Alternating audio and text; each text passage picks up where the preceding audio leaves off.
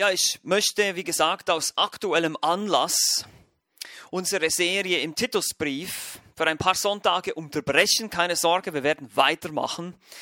Und ich muss ehrlich sagen, ich habe auch selber mit mir so ein bisschen gekämpft, weil ich eben eigentlich nicht unbedingt jetzt so stark auf unsere Krisensituation hier in Deutschland und weltweit eingehen wollte, aber irgendwie haben sich die Ereignisse überschlagen und es haben verschiedene es gibt verschiedene Beweggründe, die mich dazu gebracht haben, ähm, über diese Dinge zu sprechen, insbesondere natürlich aus einer theologischen Perspektive. Es geht jetzt hier überhaupt nicht darum, ich will hier in keiner, in keiner Art und Weise äh, mich irgendwie politisch äußern, selbst wenn ich ein paar Bezüge herstellen werde, sondern ich möchte, dass wir als Christen eben die Situation aus einer geistlichen Perspektive, aus einer biblischen Perspektive betrachten können. Und doch lässt uns die Lage, in der wir uns befinden oder immer noch befinden, seit fast zwei Monaten ja nicht kalt oder gleichgültig. Wir alle spüren die Veränderungen, wir alle haben vielleicht unsere Fragen, der eine oder andere hat sie auch schon gestellt. Sie wurden auch schon an mich herangetragen und auch an Thomas. Und deshalb ist es einfach gut äh, und wichtig, dass wir uns hier als Älteste und auch als Pastoren einfach an euch wenden und euch helfen, das Wort Gottes auch in dem Bereich zu verstehen. Es soll ganz praktisch sein. Es geht darum, wie verstehen wir die Lage richtig und wie reagieren wir als Christen richtig. Nicht nur auf eine Covid-19-Krise, sondern eben allgemein auch auf solche Dinge, die es ja immer wieder gibt in der Weltgeschichte und immer wieder gegeben hat. Und gewisse Reaktionen, die auch immer wieder zu beobachten sind. Und deshalb möchte ich das einfach mal gemeinsam heute mit uns anfangen. Es ist sozusagen die heutige Predigt ist sozusagen die Einleitung äh, zu diesen Schriftstellen, die wir dann anschauen wollen, vor allem aus den Thessalonischer Briefen. Aber wir werden natürlich auch Bezüge herstellen zur Offenbarung und auch zur Endzeitrede Jesu. Aber wir werden uns vor allem auf die Thessalonischer auch konzentrieren und ihr werdet noch sehen, warum. Aber ich möchte einfach hier das betonen. Es geht nicht darum, jetzt hier irgendwelche eben politischen Analysen zu geben, sondern oder irgendwelche anderen Nachrichten zu kritisieren, sondern vielmehr uns persönlich als Christen anzusprechen. Wie, wie ist es mit uns? Wie, wie reagieren wir auf so eine Krise richtig? Sollte es weitergehen? Momentan äh, sehen wir ja Lockerungen am Horizont, aber es kann auch sein, dass es noch weitergeht. Wir wissen es einfach nicht und deshalb einfach hier mal so eine Momentaufnahme. Und das ist auch schon mein erster Punkt. Ihr seht schon, ich gehe ganz einfach vor heute. Wir haben einfach vier Punkte. Der erste Punkt ist einfach mal die aktuelle Lage. Die aktuelle Lage. Nun seit Februar, März dieses Jahres hält uns eben diese Corona-Krise, Covid-19-Krise in ihrem Bann. Die Nachrichten sind überfüllt und überflutet mit Informationen, Statistiken und Aussagen von Virologen und anderen Wissenschaftlern. Und es gab plötzlich erstaunliche und für uns alle überraschende Veränderungen unserer Lebenssituation. Es führte zum sogenannten Lockdown der Welt, wie wir sie kennen, und das weltweit. Das ist etwas, was unsere Gesellschaft noch nie so erlebt hat. Es ist etwas Besonderes. Es kann eben auch angsteinflößend sein. Fast überall auf der Welt gibt es Beschränkungen, auch jetzt noch.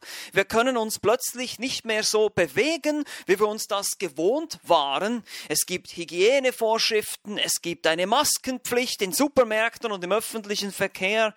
Nun, diese Dinge sind uns nicht unbekannt. Ich betone das einfach auch für Hörer, die sich vielleicht diese Predigt mal in ein paar Jahren anhören und vielleicht auch ein bisschen drüber schmunzeln werden. Aber das ist einfach wichtig, die Situation erstmal zu analysieren, wo wir jetzt gerade drin stecken. Diese Dinge sind uns nicht unbekannt und wir befinden uns jetzt ungefähr schon zwei Monaten, also für uns sind diese Auswirkungen schon vor allem seit zwei Monaten ähm, zu spüren. Am 15. März hatten wir noch gemeinsamen Gottesdienst, ich kann mich noch erinnern, wo wir Andres Geburtstag noch gefeiert haben da und ab 22. März kam es dann zu den ersten Zoom-Gottesdiensten. Und so spüren wir diese Auswirkungen alle. Und im Moment zumindest scheint es ja auch einige Lockerungen am Horizont zu ergeben. Das Land Thüringen spricht schon davon, alles, alle Lockerungen, also alle Vorschriften aufzulösen, komplette Lockerung zu geben ab Juni. Wir wissen noch nicht, ob das geschehen wird. Wir sehen aber auch, dass Großveranstaltungen bis Ende August immer noch untersagt sind. Urlaub wird es vielleicht an einigen Orten auch nur mit Abstandsregeln und Masken geben. Und so sieht es vielleicht jetzt schon ein bisschen besser aus, aber immer noch irgendwie weiß man nicht genau, wie es weitergeht weitergeht. Die Wirtschaft befindet sich in einer der größten Krisen, die wir in den letzten Jahrzehnten, wenn auch nicht vielleicht sogar Jahrhundert, nicht mehr erlebt haben. Wir, weiß, wir weiß, wissen ja auch noch nicht genau, wie sich das weiterentwickeln wird. Geschäfte, Hotels, Gastronomie, teilweise machen sie dicht, gehen pleite und vieles, vieles mehr. Mittlerweile ist ja das auch wieder ein bisschen geöffnet, aber auch mit starken Einschränkungen. Nun, Erstmal ein erster Rat, ein erster praktischer Rat hier in dem gesamten Chaos, was um uns herum tobt. Vorerst. Ein praktischer Rat, lies nicht ständig die Nachrichten, sondern konzentriere dich auf Gottes Wort. Hier gehen wir schon mal so ein bisschen praktisch vor. Lasst uns nicht vergessen, dass das Wort Gottes die Quelle der Wahrheit ist. Schalt dein Handy oder dein Fernseher mal aus und verfolge nicht verängstigt die News in einer Tour. Nun, ich sage damit nicht, wir sollen uns nicht informieren, das ist okay, das ist wichtig, wir sollen nicht völlig gleichgültig sein, aber nutze die Corona-Krise sozusagen, um geistlich zu wachsen. Frage dich selbst, was möchte Gott mir persönlich sagen? Warum hat er mich im Moment in diese Situation gestellt? Wo kann ich geistlich wachsen? Vielleicht hast du jetzt mehr Zeit, Gottes Wort zu lesen, ein gutes Buch zu lesen. Und manche von uns hatten vielleicht auch weniger Zeit und mehr Stress, je nach Beruf, den du ausübst. Einige von uns sind im Homeoffice. Wir haben vielleicht mehr Flexibilität. So, überlege dir, wo kann ich wo kann ich geistlich wachsen und auch, wo kann ich meinen Nachbarn Gutes tun? Eben, es gab viele Möglichkeiten und ich weiß, viele von uns haben das getan, konnten das jetzt beobachten über die letzten Wochen wie einige auch neue Kontakte hatten plötzlich zu Nachbarn und evangelisieren konnten, Beziehungen hatten, die sie vorher nicht hatten. Also wir sehen da auch schon sehr viele positive Auswirkungen einer solchen Krise. Lasst uns nicht vergessen, dass Gott diese Krise gebracht hat und er kann sie auch wieder wegnehmen. Das ist alles in seiner souveränen Kontrolle. Und deshalb nicht verzweifeln, natürlich informiert sein, aber sicherlich nicht Angst kriegen oder sich Sorgen machen. Wir haben neue Möglichkeiten zur Mission und zum praktischen Dienst. Und selbst wenn wir uns hier nur eingeschränkt treffen konnten, jetzt zum Gottesdiensten, können wir uns ja doch auch persönlich im Moment sehen, als Haushalte treffen und so die Beziehungen weiter pflegen. Ich möchte euch da einfach auch weiter ermutigen, dran zu bleiben. So wie Paulus die Thessalonischer ermutigt hat, weiter zu wachsen in der Liebe. Das war eine sehr vorbildliche Gemeinde. Wir werden noch mehr darüber hören. Aber er ermutigte sie darin weiterzumachen. Und so möchte ich euch auch alle ermutigen, liebe Geschwister, lasst euch nicht entmutigen durch die Situation, lasst euch aufbauen durch das Wort Gottes und da auch durch die Gemeinschaft, die wir jetzt auch eingeschränkt wieder haben können, aber auch durch persönliche Beziehungen, die ihr aufbaut, lasst euch dadurch ermutigen. Also das ist die aktuelle Lage. Nun gibt es einen zweiten Punkt hier. Und ich habe es eine zweite besorgniserregende Entwicklung genannt. Nun hat sich in den letzten Wochen sozusagen parallel dazu, zu diesen Entwicklungen in den Nachrichten, eine zweite Entwicklung gezeigt, die mir persönlich schon etwas mehr Sorgen macht. Ganz natürlich ist es, dass Menschen nach Antworten suchen. Sie wollen wissen, was passiert. Der Mensch hat dieses Verlangen, in Kontrolle zu sein. Und wenn so eine Situation kommt wie das Coronavirus, dann merken wir alle, wir haben nicht die Kontrolle über diese Dinge. Diese kleinen, kleinen Mikroorganismen sind überall, man kann sich nicht vor ihnen verstecken, keiner weiß, wer infiziert ist, keiner weiß, wer sterben wird, wir haben keine Ahnung, wie dieses Virus wirkt, wie gefährlich es wirklich ist. Im Moment wissen wir jetzt schon ein bisschen mehr. Am Anfang wusste man das überhaupt nicht, daher gab es auch sicherlich verschiedenste Reaktionen von Seiten der Politik. Aber es ist auch ein Nährboden. Ein Nährboden für alle möglichen Verschwörungstheorien, für alle möglichen Thesen. Manche sind vielleicht etwas schlüssiger und logischer, manche scheinen völlig unsinnig, aber wie das halt so ist, man findet für jede noch so schlimme und unsinnige Lüge Anhänger. Unsere Bundeskanzlerin Merkel und Herr Spahn haben das alles geplant. Das Virus ist eine biologische Kriegswaffe. Bill Gates will Geld mit Zwangsimpfungen verdienen. Das Finanzsystem wird absichtlich in den Boden gerammt. Und die sogenannten Alternativmedien bieten eine andere Sicht. Eine andere. Aber nicht eine fehlerfreie. Das muss uns bewusst sein. Die Kontrolle wird gesucht. Es gibt natürlich das Bedürfnis, ja, wir wollen das alles erklären können, das ist doch alles geplant, das ist alles eine ganze Lüge. Und was interessant ist, was alle diese Verschwörungstheorien meistens verbindet, ist, das Virus ist gar nicht so gefährlich. Und somit haben wir uns sozusagen aus der Unsicherheit herausbewegt und können uns in Sicherheit wiegeln. Ja, der Staat kontrolliert das ja eh alles, es ist eh alles gesteuert, es ist eh alles fake. Und wir haben so eine Art Ersatzreligion gefunden in diesen Verschwörungen. Das ist gefährlich und das verführt auch die Menschen im Moment. Wir sehen Demonstrationen, wir sehen Menschen werden festgenommen, sie gehen auf die Straßen, sie dürfen ja noch demonstrieren. Also offenbar sind wir noch nicht in einer Diktatur, sonst dürfte man nämlich nicht demonstrieren. Aber der Punkt ist, die Menschen suchen Sicherheit, das kann man sehen. Sie, sie haben Angst, sie suchen Sicherheit und manche flüchten dann in diese Verschwörungstheorien. Nun, wie gesagt, ich möchte das alles nicht bewerten hier. Schlussendlich gibt es Meinungsfreiheit in diesem Land und wir müssen uns selber unsere Meinung bilden. Die Informationen sind, es gibt eine Infopandemie mittlerweile, also man spricht von einer Infopandemie, das heißt die Informationen überborden, überfließen, man weiß gar nicht mehr, wo man eigentlich hingucken soll für Orientierung und das macht alles nur noch schlimmer. Das macht alles nur noch schlimmer. Man weiß überhaupt nicht mehr, wenn man trauen kann. Und so kann ich nur sagen, als Pastor, als Theologe, aus biblischer Sicht, was kann man dazu sagen zu dieser Situation? Was kann man sicher sagen? Nun, ich glaube an die Verdorbenheit des Menschen und ihr auch. Das ist das, was die Bibel uns sagt, die Sündhaftigkeit aller Menschen. Das ist das Bild, was uns die Bibel zeichnet. Das beginnt schon ganz am Anfang, 1. Mose, Kapitel 6, Vers 5. 1. Mose Kapitel 6, Vers 5 heißt es, dass aber der Herr sah, dass die Bosheit des Menschen sehr groß war auf der Erde und alles Trachten der Gedanken seines Herzens alle Zeit nur böse. Danach bringt er die Sintflut, wischt sozusagen die gesamte Menschheit vom Erdboden weg, bis auf wenige Überlebende, Noah und die Arche. Die Menschen vermehren sich wieder, aber sind immer noch genauso sündig. Können wir weiterlesen im Alten Testament. Und schließlich kommt er im Neuen Testament wieder zum Schluss, Römer Kapitel 3, Vers 23. Alle haben gesündigt und verfehlen die Herrlichkeit, die sie vor Gott haben sollten. Die Sünde ist tief drin im Menschen.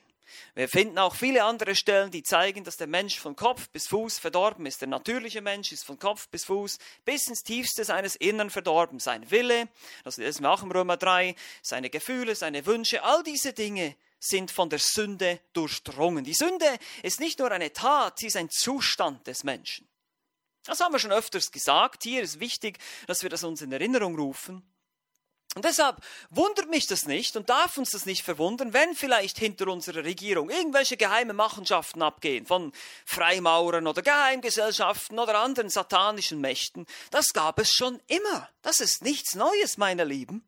Nehmt euch schon nur die Regierungen in der Bibel, was wir in der Bibel finden.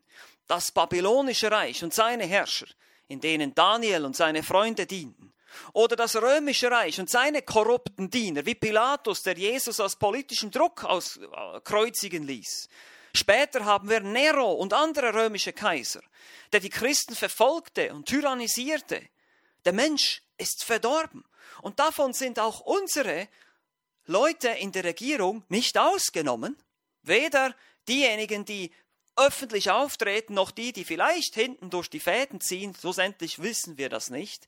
Wir wissen nur eins, diese Menschen sind, die meisten von ihnen, auch nicht gerettet, weil sie sich nicht zu Christus bekennen. Aber wir können niemals, und das ist wichtig zu verstehen, wir können niemals genau sagen, mit Sicherheit sagen, was genau da alles abläuft. Wer hier mit wem Geschäfte macht und welche Gelder wohin fließen, das lass mal lieber sein, lieber Christ. Das ist nämlich nicht unsere Angelegenheit.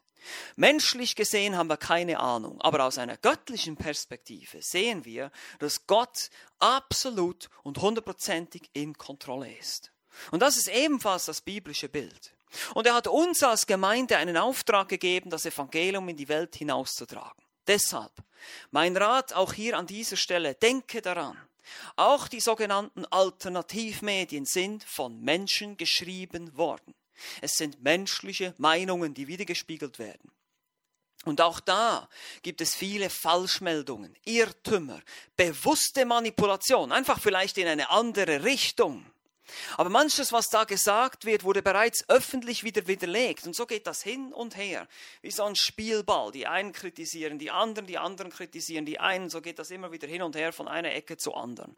Prüfe die Fakten, sei vorsichtig, was du glaubst und was du nicht glaubst und welche Meinung du hast. Und die kann man sich natürlich selber bilden, aber das ist immer auch wichtig, dass wir immer wieder die Bibel als absoluten Maßstab nehmen. Was sagt uns die Schrift? Und nimm dir nicht zu viel Zeit dafür. Es gibt Menschen, die können sich darin verlieren. Wie gesagt, ich sehe darin eine bestimmte Form der Befriedigung, eine bestimmte Gefahr des Götzendienstes sogar, dass man eben darin seine Sicherheit sucht. Ja, ich weiß ja, was passiert. Ich kann ja erklären, was geschieht. Ich weiß ganz genau die Machenschaften von Spahn und Merkel und so weiter. Das ist gefährlich. Und das ist letztlich unsinnig für uns Christen. Wir brauchen das nicht zu wissen. Du findest in der Heilsbotschaft die Hoffnung, die du brauchst. Letztlich ist die Antwort für die gesamte Situation, für die gesamte Welt, ist die Antwort nur Jesus Christus. Das ist die Antwort. Das ist die Antwort für eine sterbende Welt. Egal welche Medien nun recht haben oder welche Informationen nun richtig sind, der Herr Jesus hat die Antwort für eine sterbende Welt. Corona ist nur eine Erinnerung daran, dass wir alle sterben werden. Das ist nur eine gnädige Erinnerung Gottes. Er zeigt uns auf, schau mal, dein Leben ist nicht sicher. Du weißt nicht, ob du morgen noch auf die Straße gehen kannst. Du weißt nicht, ob du überhaupt noch Klopapier kriegst irgendwo. Du weißt auch nicht, ob du morgen noch am Leben bist. Verstehst du? Das Leben ist total unsicher. Das hat uns die Corona-Krise gelehrt. Und das sollen wir daraus ziehen. Warum gibt es Seuchen? Warum gibt es Krankheiten? Warum gibt es Tod? Wegen der Sünde. Römer 5 heißt es, dass mit der Sünde der Tod in die Welt gekommen ist. Die ersten Menschen haben gesündigt und damit haben sie angefangen, nicht nur, sie sind geistlich gestorben, sie wurden sofort getrennt von Gott durch ihre Sünde, aber sie fingen auch an, körperlich zu sterben. Und seitdem ist die gesamte Welt unter dem Fluch. Alles zerfällt, alles stirbt, alles geht den Bach runter, meine Lieben. Das ist eine Tatsache. Diese Welt ist temporär. Sie wird fürs Feuer aufgehoben. 2. Petrus 3 könnt ihr selber nachlesen. Die ultimative globale Erwärmung kommt noch, nämlich das gesamte Feuer, alles wird verbrannt werden auf dieser Welt. Nun, es ist eine Erinnerung. Wir werden alle sterben. Und Jesus Christus, sein Werk am Kreuz ist die Antwort. Es ist der Weg hinaus aus dieser Krise in deinem Herzen. Es ist der Weg hinaus aus deinem Kriegszustand, dein Feindeszustand mit Gott. Du, du, befindest dich im Krieg mit Gott. Wenn du ein Sünder bist, hast du seine Gebote gebrochen und du brauchst seine Gnade. Lasst uns das nicht vergessen. Nach diesem Tod gibt es nur zwei Orte. Entweder Himmel oder Hölle. Es gibt nichts anderes. Diese zwei sind die einzigen Möglichkeiten, wie das auskommen kann für dich. Entweder wirst du in der ewigen Verdammnis landen oder im ewigen Himmel. Und das ist eine wichtige Sache, über die wir nachdenken müssen als Christen. Nun, wir haben die aktuelle Lage und wir haben eine weitere bedenkliche Entwicklung gesehen. Und jetzt kommen wir zum dritten Punkt, eine dritte, noch bedenklichere Entwicklung. Kann es noch bedenklicher werden? Ja, kann es. Es ist eine weitere Sache, die ich in den letzten Monaten so ein bisschen verfolgt habe und beobachtet habe, wenn man im Internet und in den Social Media und überall so ein bisschen unterwegs ist, seine Fühler immer ein bisschen ausstreckt und guckt, was passiert, gibt es ein weiteres Problem und das betrifft jetzt uns als Christen also innerhalb der Christenheit. Nun gibt es die Medien, die Panik verbreiten, die Alternativmedien, die Angst machen durch Verschwörungen. Und jetzt gibt es auch noch manche christliche Prediger. Und die schlagen nun das, was ich mal Endzeitalarm betiteln möchte. Das kommt uns natürlich jetzt näher als Christen, weil wir sind ja auch gläubig, wir glauben an die Bibel, wir wollen die Bibel ernst nehmen. Und diese Leute argumentieren jetzt von der Schrift her. So habe ich in den letzten Wochen auf dem Internet und sozialen Medien und Blogs eine Zunahme, eine Zunahme von was ich Verbreiten von Endzeitstimmung bezeichne, festgestellt. Nun, und ich meine das in einer ungesunden Art und Weise. es verunsichert vielleicht manche von uns. Es verunsichert vielleicht manche von uns, weil da wird einiges gesagt, was ein bisschen haarsträubend ist. Soll ich jetzt mich in Acht nehmen, dass ich das Mahlzeichen des Tieres nicht annehme und Ausschau halten nach dem Antichristen? Weil manche Prediger verkündigen solche Endzeitstimmungen. Sie, die, sie geben ganz wilde Auslegungen. Ich habe eine Auslegung gehört, zum Beispiel über die zehn Plagen in Ägypten. Und dass die zehn Plagen in Ägypten irgendwie eine Chronologie der Endzeit sind. Also ganz wirre, hermeneutische Tornübungen werden da gemacht. Es wird gewarnt, dass ein Mikrochip kommt, der das Malzeichen des Tieres ist oder sein könnte. Und dass man sich sowas auf keinen Fall einbauen lassen soll. Es wird darauf hingewiesen, dass zurzeit vieles global geschieht, obwohl wir natürlich auch global erfahren, weil wir globale Medien haben, weil wir alles hören. Israel wird natürlich immer wieder erwähnt, was ja auch zum Teil richtig ist.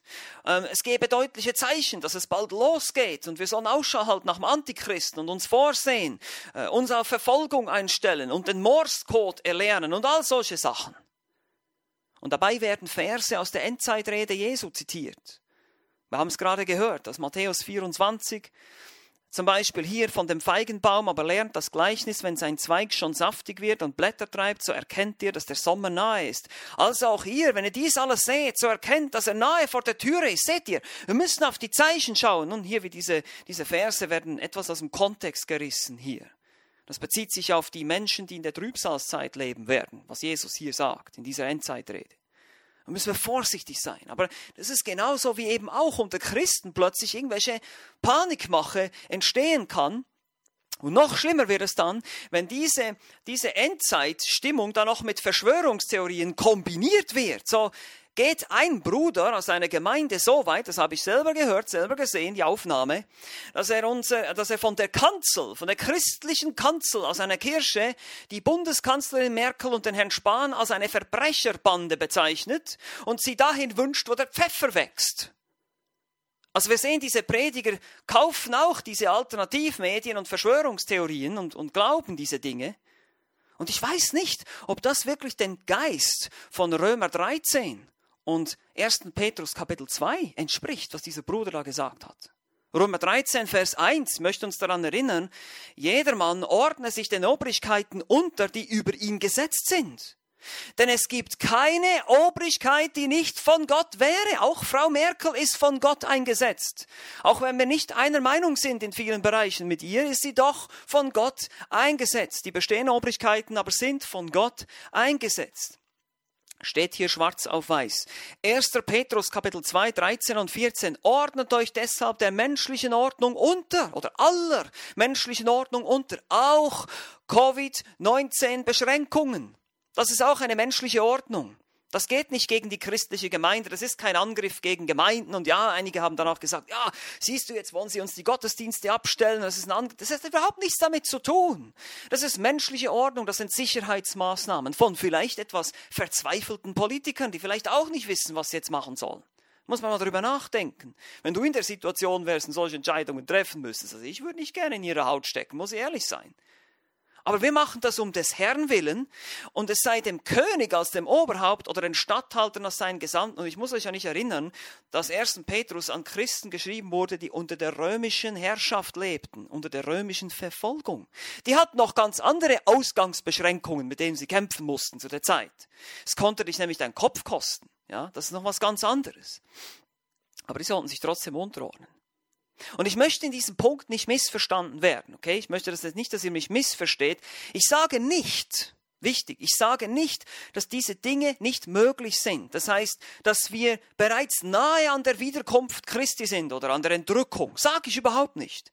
Wir sind definitiv näher dran als vor 2000 Jahren. Das ist das, was man biblisch sagen kann. Wir sind nämlich seit 2000 Jahren in den letzten Tagen gemäß 1. Johannes Kapitel 2, könnt ihr, oder Kapitel 1, könnt ihr nachlesen. Ja, also da steht, da steht schon, dass der Antichrist kommt, es sind schon viele Antichristen gekommen, wir sind in den letzten Tagen. Aber das ist schon seit 2000 Jahren der Fall. Und da, damit möchte ich euch ermutigen, einfach aufzupassen, vorsichtig zu sein. Weil wenn wir jetzt als Christen von unseren Kanzeln irgendwelche Dinge raushauen, ja, unüberlegte Aussagen über die Regierung oder über uns oder über die Endzeit oder über Verschwörungen, dann laufen wir Gefahr, uns als Christen unglaubwürdig zu machen. Ja, weil es kann ja sein, dass sich jetzt alles wieder lockert und nach zwei Monaten ist alles vergessen. Und dann haben die ganzen Endzeitpanikmacher haben eine solche Nase, weil das alles nicht eingetroffen ist, was sie gesagt haben. Und dann müssen wir richtig vorsichtig sein. Wir wollen nicht versuchen zu identifizieren, wer der Antichrist ist. Und ich glaube nicht, dass es Bill Gates, auf keinen Fall. Und auch nicht das Malzeichen des Tieres. Weil solche Fehler wurden schon begangen. Wisst ihr das? Das ist nicht das erste Mal, dass Christen solche Spekulationen aufstellen. In der Kirchengeschichte können wir das auch sehen. Als zum Beispiel vor 500 Jahren. Unser Martin Luther, den wir alle so gut kennen, dachte auch, Zitat, in Rom sitze der Antichrist mitten im Tempel Gottes. Also Luther dachte auch, es geht gleich los. Das ist der Antichrist, der Papst. Aber es geht noch weiter zurück. Wir können noch weiter zurückgehen. Und vielleicht finden wir sogar einen ähnlichen Fall in der Bibel selbst. In der Schrift, in der Heiligen Schrift finden wir dieses Problem schon. Einen Fall, wo es zu einer Missinterpretation kam. Und jetzt müsst ihr gut aufpassen. Das ist sozusagen der Kern dessen, was ich möchte, was wir verstehen. Die Umstände, weil die Umstände die Theologie deuteten und nicht die Theologie die Umstände. Ja? Also die Umstände, die Situation hat die Theologie gedeutet, hat ihr, ihr Glauben, ihre Glaubensüberzeugungen geformt. Die Umstände, eben bei uns wäre das jetzt die Covid-19-Krise und alles, was jetzt gerade vorgeht, formt unsere Vorstellung von der Zukunft, des Antichristen, des Mahlzeichens und so weiter. Wir finden diesen Fall, wir finden ihn bei den Thessalonichern, in den Thessalonicher Briefen. Und deshalb dachte ich, wäre es hilfreich, in den nächsten Wochen, Sonntagen, einmal ein paar Textstellen auszulegen und zu studieren in diesen Briefen. Um einfach wirklich vom Wort Gottes her Klarheit zu bekommen. Eben nicht von Nachrichten, Alternativmedien, YouTube, Endzeitstimmungsmachern und so weiter und so fort. Das Wort Gottes gibt uns Hilfe an die Hand, wie wir auch unsere momentane Situation richtig verstehen schriftgemäß verstehen und wie wir uns schriftgemäß verhalten als Christen. Wie schon gesagt, ich sehe die Gefahr, dass wenn wir durch unvernünftige Posts auf Facebook und irgendwelche Aussagen gegen die Regierung. Und ich sehe das, ich weiß es nicht, das betrifft nicht uns als Gemeinde, die meisten von euch sind da sehr vorbildlich oder alle eigentlich, ich wüsste jetzt niemanden, wo ich dir sagen müsste, das ist irgendwie ein Problem, aber vielleicht hast du im Herzen schon die Tendenz gehabt, mal irgendwas zu posten oder irgendwie zu meckern oder irgendwie sowas. Und einfach, dass wir uns da ein bisschen prüfen und vorsichtig sind. Und ich möchte uns dabei helfen, wenn wir das eben von der Schrift her betrachten, dass wir nicht unser Zeugnis gegenüber der Welt zerstören. Und das ist wichtig und deshalb lasst mich noch zum vierten Punkt kommen heute, die Lehre der Endzeit. Ich möchte einfach noch ein paar grundlegende Vorbemerkungen machen Bevor wir uns dann in die Texte des ersten und zweiten Thessalonischer Briefes stürzen können, und das werden wir leider erst beim nächsten Mal machen können, weil ich möchte das wirklich auch sehr ausführlich machen, dass ihr wirklich alle eure Bibeln vor euch habt und vom Text her sehen könnt, wie sich das herauskristallisiert. Warum wir glauben, dass es eine Entrückung vor der Trübsal geben wird und nicht anders. Dass wir das ganz klar exegetisch, auslegend aus dem Text verstehen. Das möchte ich, weil das ist ganz wichtig. Wir wollen die Dinge von der Schrift her begründen. Ich kann euch hier lange sagen, ja, ich bin, ich bin Prämillennialist und ich bin Prätribulationist, dass ich glaube, an, dass wir das Millennium noch vor uns liegt und dass auch die Entrückung vor der Trübsal stattfindet, aber das bringt uns nichts. Wir müssen von der Schrift her sehen, was wirklich Sache ist. Und das möchte ich deshalb mit uns tun. Aber bevor wir das tun, lasst uns noch mal diese Vorbemerkungen hier anschauen über die Lehre der Endzeit. Und es ist ganz wichtig, dass wir auch mit der richtigen Herzenseinstellung an diese Themen herangehen. Eben mit viel Vorsicht, mit viel Umsicht, mit viel theologischem Denken und Durchdenken und wirklich nicht, äh, nicht einfach zu schnell zu irgendwelchen Schlüssen kommen. Deshalb ist der erste Punkt schon hier der erste Unterpunkt von, äh, von Punkt 4, ich sag schon Vers. Äh, die Lehre der Endzeit, der erste, die erste Vorbemerkung hier, wir müssen mit viel Demut an die Endzeitlehre herangehen. Ihr habt das auf euren Gemeindeblättern, ist schon ausgedruckt da. Wir müssen mit viel Demut an die Endzeitlehre herangehen. Warum ist das so? Weil äh, die Bibel enthält riesige Mengen an Material über Endzeitlehre und auch generell prophetische Aussagen. Manche von ihnen haben sich bereits erfüllt und manche noch nicht. Viele noch nicht, viele, der größte Teil schon. Und immer und immer wieder wird etwas deutlich. Hier auch wieder, ding, ding, ding, gut aufpassen. Eine Erfüllung einer Prophetie wird erst dann deutlich erkennbar, wenn die Zeit gekommen ist, in der sie sich erfüllt. Also nicht unbedingt vorher. Zumindest nicht die Details. Ja, es werden Prophetien gegeben. Man kann im Groben und Ganzen abschätzen. Es gibt natürlich auch Ausnahmen, wo bestimmte Herrscher zum Beispiel beim Namen genannt werden. In Jesaja, der Kaiser Kyros wird bei Namen genannt. Da wusste man seinen Namen schon. Aber es wird sonst eigentlich mehr deutlich für die Leute, die sich dann in dieser Zeit befinden, wenn sich die Prophetie erfüllt. So haben wir zum Beispiel Jesaja 7,14, Matthäus 1,23, die Jungfrau wird schwanger. Das sind die Stellen über das erste Kommen Jesu. Daran kann man das ein bisschen sehen. Äh, oder auch die 30 Silberlinge aus Zacharia 11 und Matthäus 26. Oder die Details der Kreuzigung in Psalm 22. Generell das Leiden und die Auferstehung des Messias. Das meiste davon wurde von den Pharisäern und Schriftgelehrten zum Beispiel total missverstanden. Obwohl sie doch die alttestamentlichen Schriften kannten wie kein anderer. Sie glaubten an das Kommen eines politischen Erlösers. Ja, auch hier schon viel zu viel Politik. Ähm, sie haben das nicht geistlich gesehen, sondern sie wollten einfach von den Römern befreit werden. Auch hier, ihre, ihre Umstände haben ihre Theologie beeinflusst. Sehr gefährlich, sehr gefährlich. Aber kann uns auch passieren. Wir müssen vorsichtig sein. Und die Jünger, genau dasselbe mit den Jüngern, die waren auch jüdisch geprägt, kamen auch aus der jüdischen Tradition heraus und die verstanden auch erst vieles nicht. Zum Beispiel lesen wir in Johannes 2, Vers 22, dass sie die Auferstehung erst nachdem es geschehen war richtig verstanden. Oder auch wie oft haben die Jünger, heißt es, nicht verstanden, warum er sterben sollte. Ja, sterben? Was? Du sterben? Nein. Und doch war es prophezeit in den alttestamentlichen Schriften. Jesus hat es deutlich prophezeit, er hat es gesagt. Sie haben es nicht verstanden. Sie haben es erst begriffen, was geschehen ist.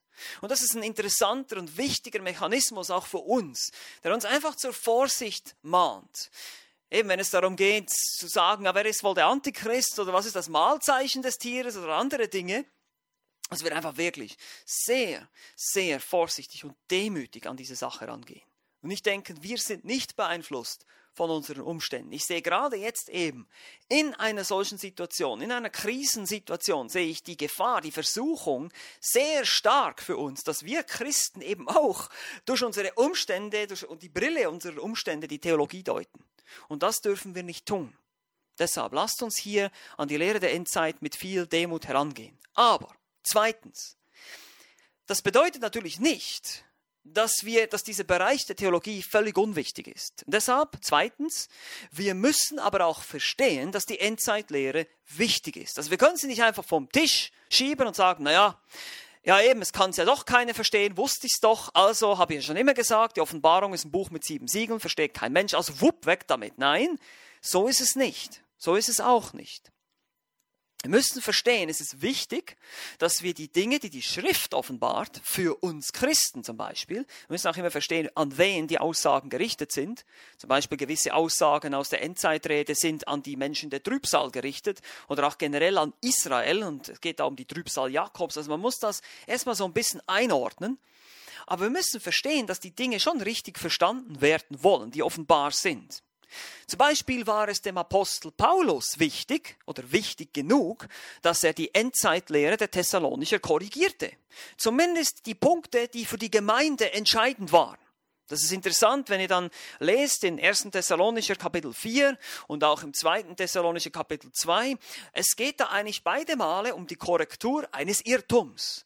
Die Thessalonicher haben eben auch ihre Umstände auf ihre Theologie übertragen und gedacht, oh, das muss jetzt wohl das und das sein. Und Paulus sagt, nein, das ist es nicht.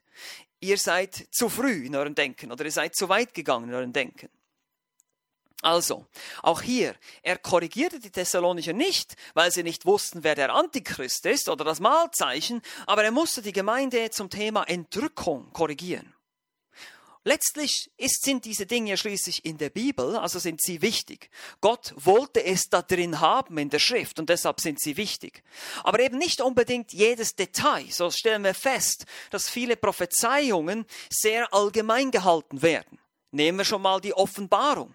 Offenbarung, Kapitel 1, Vers 3 heißt es, Glückselig ist, der die Worte der Weissagung liest und die sie hören und bewahren, was darin geschrieben steht, denn die Zeit ist nahe.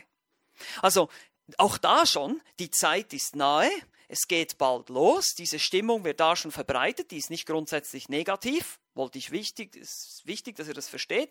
Es ist wichtig, dass wir es verstehen, aber nicht die Art und Weise, wie es losgehen wird, sondern einfach nur die Tatsache, euer Herr kommt bald. Und lest diese Prophetie, diese ganze Offenbarung durch. Und ihr werdet viele Details nicht verstehen, weil das geht auf eine Zeit, in der ihr noch nicht lebt, aber ihr werdet verstehen, was die Grundaussage ist. Die Gemeinden werden korrigiert. Es kommt, es, wechselt, der Perspektive wechselt auf die große Trübsalzeit, diese, diese ganzen Gerichte und am Schluss wird Jesus siegen. Und das sollte den Menschen, die in der Verfolgung waren, Hoffnung geben. Ja, diese Welt, diese Verfolgung, dieses Leiden wird einmal aufhören und Jesus wird siegen. Das kann jeder verstehen, der die Offenbarung liest. Wir mögen die Details nicht alle verstehen, aber wir mögen zumindest verstehen, in welche Richtung es geht. Und deshalb die christliche Hoffnung basiert auf einem richtigen Verständnis der Endzeitlehre. Jesus hat uns gesagt in Johannes 14, er würde hingehen, um uns eine Stätte zu bereiten und er würde uns zu sich holen, damit wir bei ihm sind. Diese Hoffnung sollen wir haben. Und das soll uns ebenfalls motivieren, dass wir erstens mal getröstet werden, das sehen wir auch im ersten Thessalonischen Brief. Die Endzeitlehre wurde eben nicht gegeben, dass wir herumspekulieren, sondern dass wir getröstet, dass wir einander trösten mit diesen Worten. Paulus erwähnt das zweimal im 1. Thessalonischer Kapitel 4, wenn ihr euch das mal anschauen wollt. Äh, und zwar einmal in 1. Thessalonicher 4, Vers 18, nachdem er die ganze Entrückungslehre dargelegt hat, sagt er, so ermuntert nun einander mit diesen Worten.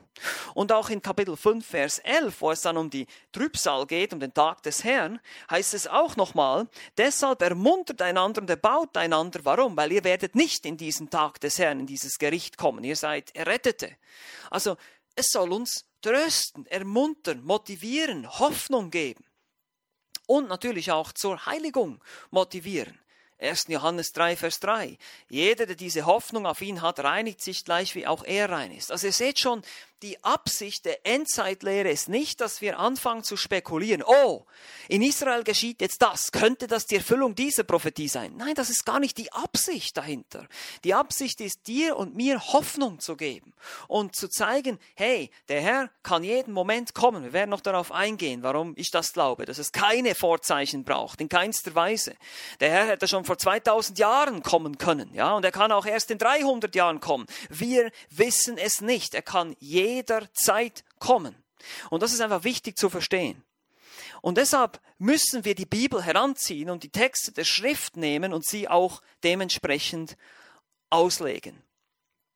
Nun, wenn wir die Endzeitlehre von verschiedenen Denominationen oder Theologen betrachten, dann sehen wir auch da viele verschiedene Ansichten. Ihr wisst das auch, ihr kennt das, die Endzeitlehre, es wird debattiert, gibt es überhaupt ein tausendjähriges Reich? Es gibt die Amillennialisten, die eben auch äh, teilweise sagen, äh, ja, es gibt eben kein tausendjähriges Reich oder es, äh, Israel hat keine Zukunft als Nation, es wird keine nationale Her Wiederherstellung Israels geben. Es gibt da ganz verschiedene Positionen oder auch unter denen, die an die Drückung glauben, vor, während, nach der Trübsalzeit, Zeit, vor dem Zorn und, und, und, verschiedene Positionen. Aber in einem sind sich alle einig. Diese Welt wird zu Ende gehen. Christus wird leiblich wiederkommen, er wird richten und ein ewiges Reich aufrichten. So viel kann man sagen, sind wir uns alle einig, selbst mit unseren amillennialistischen Brüdern, die trotzdem entrückt werden, wie ich ja immer so schön sage, auch wenn sie nicht dran glauben. Aber Versteht ihr, was ich meine? Wir sind uns trotzdem einig über die Grundzüge und ich glaube, das ist mal die Hauptabsicht von der ganzen Geschichte. Es geht gar nicht jetzt erstmal darum, die ganzen Details herauszufiltern, weil das ist sowieso sehr schwierig, weil wir das eben, wie gesagt, in der Prophetie immer wieder sehen. Manches wird erst dann äh, relevant sein für die Leute in der Zeit, wo sie leben. Beispielsweise die Nummer 666. Da gibt's so viele Spekulationen. Und ich denke, es ist alles Blödsinn. Tut mir leid. Ich muss einfach sagen, es ist alles Unsinn. Weil die Leute erst in der Trübsalzeit werden die diese Nummer identifizieren können. Erst da. Wir werden noch sehen, die, diese Nummer, das Malzeichen kommt erst weit in der Trübsalzeit drin. Das hat nichts mit uns zu tun jetzt hier. Und das ist schon mal wichtig. Ich stelle hier jetzt einige Thesen auf, ich weiß, und die sind gewagt, und ich habe es jetzt nicht mit Schriftstellen belegt, nicht alles lückenlos, und wir werden das noch tun, aber ich möchte euch hier einfach jetzt erstmal diesen Überblick geben. Also es geht um diese zeitlose Bedeutung der Endzeitlehre. Sie soll uns motivieren zur Heiligung, zur Hoffnung. Und deshalb, drittens, wir dürfen unsere Endzeitlehre nicht aus den Vorstellungen moderner Popkultur ziehen. Eben wie gesagt, die Umstände, vielleicht auch was in den letzten Jahren und Jahrzehnten alles gemacht wurde. Es gibt mittlerweile unzählige Filme über den Weltuntergang. Es gibt auch sogar im christlichen Bereich gibt es diese Left Behind Filme eben, die auch über die Entrückung sprechen. Und da müssen wir vorsichtig sein, dass nicht diese Bildmedien, die einen starken Einfluss haben auf uns, plötzlich unsere Theologie prägen. Ja, dass wir denken, ja, bei der Entrückung wird es so und so sein. Und da werden die Kleider am Boden liegen und, und zum Beispiel auch die Babys werden alle entrückt. Wir nehmen das an, aber wir, es gibt nirgends einen Vers in der Bibel, wo es heißt, dass die Babys alle entrückt werden. Ich möchte euch das einfach nur mal sagen. Äh, wir nehmen es an, weil wir glauben, dass Kinder auch gerettet sind. Aber das hat einfach nur zu zeigen, das wird so gezeigt in diesen Filmen und dann hat man diesen Eindruck und glaubt das, aber man hat das gar nicht in der Schrift wirklich nachgeprüft. Steht es da schwarz auf weiß? Nein, nicht. Und deshalb wiederum Vorsicht. Wir können nicht dogmatisch sein mit diesen Dingen. Wir können das nicht felsenfest behaupten. Die christliche Medienwelt mit Romanen und Left-Behind-Filmen und solchen Dingen oder eben auch in diesen Filmen, da, da, da ist der Antichrist ein Russe, der heißt, glaube ich, Nikolai und der tätowiert dann den Menschen dieses Malzeichen. Ich weiß nicht, ob ihr das mal gesehen habt, diese Filme, aber da müssen wir, das prägt vielleicht den einen oder anderen von uns. Oder eben Bücher, die er vielleicht gelesen hat. Diese Bilder sind im Kopf. Und deshalb müssen wir da vorsichtig sein. Wir dürfen, und gerade auch wieder hier in Krisenzeiten sind wir sehr anfällig, diese Dinge dann so in unsere Bibeln hinein zu interpretieren. Und deshalb viertens, ist es wichtig, wir müssen eine konsequent grammatisch-historische Methode der Auslegung aller relevanten Schriftstellen anwenden.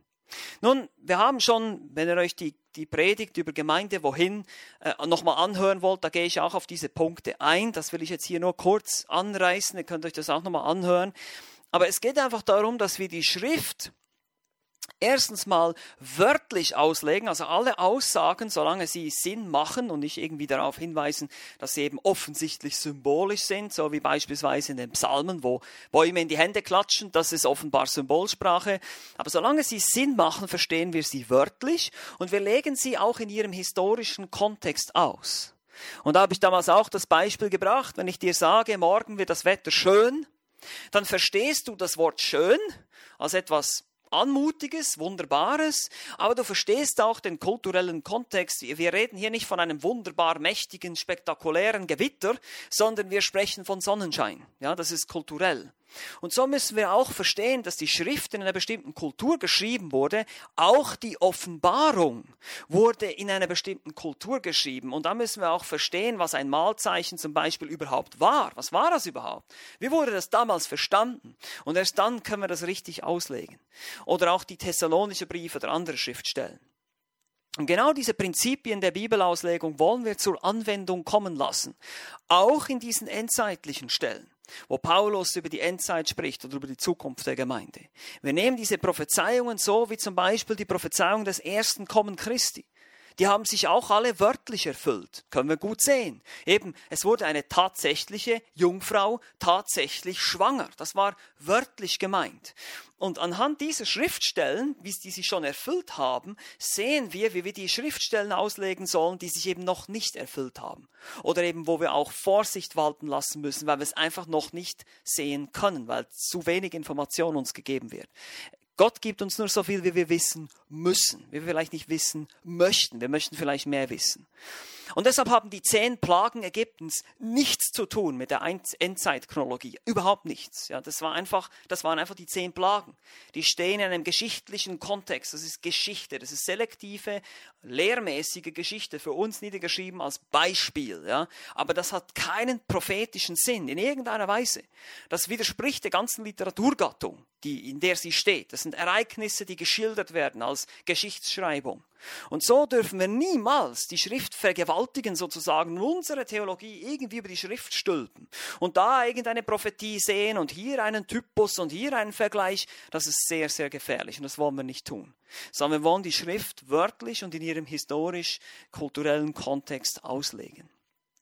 Ihr werdet es noch sehen, wenn wir durch die Thessalonischen Briefe gehen, wie wir das machen, wir das machen wollen, auch mit diesen etwas schwierigeren Texten, wo wir uns eben auch mit dem Hintergrund der Thessalonicher äh, befassen müssen, wer sie waren und warum sie eben in diese Situation kamen. Aber um hier jetzt abzuschließen, einfach mal um einen Anfang zu machen, ich möchte euch einfach diese, diesen Punkt auf den Weg geben. Wir wollen nicht unsere Umstände, unsere Theologie interpretieren lassen, sondern unsere Theologie die Umstände beurteilen. Das ist, glaube ich, ein wichtiger Punkt, eine wichtige, interessante und hilfreiche Lehre, die wir ziehen können und die wir noch sehen werden aus dem Irrtum der Thessalonicher, wie ich diese Serie genannt habe, der Irrtum der Thessalonicher, darauf wollen wir uns konzentrieren und was wir davon lernen können. Unsere Theologie muss auf einer exakten grammatischen, historischen Auslegung der Schrift gründen und nicht auf Aussagen der Medien, Alternativmedien, Verschwörungstheoretiker, Endzeitschimmungsprediger, Filmen, Romanen oder was auch immer. Bitte seid vorsichtig, was ihr euch im Internet oder auf YouTube anhört. Es gibt wirklich sehr viel Unsinn. Ich weiß, es gibt auch Gutes, aber es gibt sehr viel Unsinn oder es auch noch herumschickt, ja. Bevor ihr etwas weiterschickt, prüft es. Schaut es an. Ist es hilfreich? Ist es wirklich ist es wirklich erbauend und so weiter. Einfach, dass wir da ein bisschen, bisschen vorsichtig sind bisschen zurückhaltend sind, bevor wir irgendwas posten. Ja, das ist einfach eine wichtige, eine wichtige, ein wichtiger Hinweis. Nicht unsere Umstände interpretieren unsere Theologie, sondern unsere Theologie interpretiert die Umstände. Wie gesagt, wir schauen uns die Welt an. Wir sehen, sie ist eine sterbende Welt. Wir sehen, es wird immer schlimmer. Das sind alles Dinge, die Bibel uns sagt. Das ist alles vollkommen richtig. Aber wir dürfen nicht in irgendeiner Weise in Panik geraten, sondern wir vertrauen allein auf den Herrn. Und wir wissen, er wird uns zu sich holen. Das ist unsere Hoffnung. Das ist das, was uns ermutigt als Christen, weiterzumachen, zu dienen, das Wort zu predigen und dran zu bleiben. Also, bis hierher, das als meine Einleitung und ich möchte einfach noch mit uns beten. Herr Jesus Christus, ich danke dir jetzt für deine Gnade. Danke, dass du ein großer Gott bist, der diese Welt geschaffen hat, der souverän über allem thront und der auch diese Geschichte zu ihrem vorherbestimmten Ende führen wird. Und wir können dir vertrauen. Du bietest uns das Heil an. Du bietest uns an, dass wir glauben an das vollkommene, vollendete Werk, das du getan hast am Kreuz. Danke, dass du uns dieses Heil anbietest, dass wir es im Glauben annehmen dürfen, dass du uns den Glauben geschenkt hast, die Buße geschenkt hast, dass du uns dazu bestimmt hast, deine Kinder zu sein, Vater. Wir preisen dich und danke, dass du uns dein Wort gegeben hast. Aber hilf uns gerade auch in Zeiten wie diesen vorsichtig zu sein mit irgendwelchen Schlussfolgerungen über Endzeit, über Spekulationen, über Nachrichten, über alles, was um uns herum geschieht. Gib uns Weisheit, Herr, uns richtig zu verhalten, auch in dieser Zeit, in der wir leben, mit all den Medien und all den Informationen, die um uns herum schwirren. Hilf uns, uns zu fokussieren auf das Evangelium, auf die Hoffnung, die wir haben, auf die Zukunft, die auf uns wartet und vor allem auch, dass dass wir auf dein Wort schauen und uns dein Wort leitet und nicht die Umstände oder die Situation, in der wir uns gerade befinden. Bitte bewahre uns, Herr, hilf uns, weise zu sein, richtig zu denken und biblisch zu denken. Wir tun das in großer Demut. Wir sind uns bewusst, dass wir unvollkommene Menschen sind und dass wir viel Fehler machen und deshalb wollen wir umso vorsichtiger sein. Wir preisen dich und loben dich und danken dir jetzt für diese Zeit. In Jesu Namen. Amen.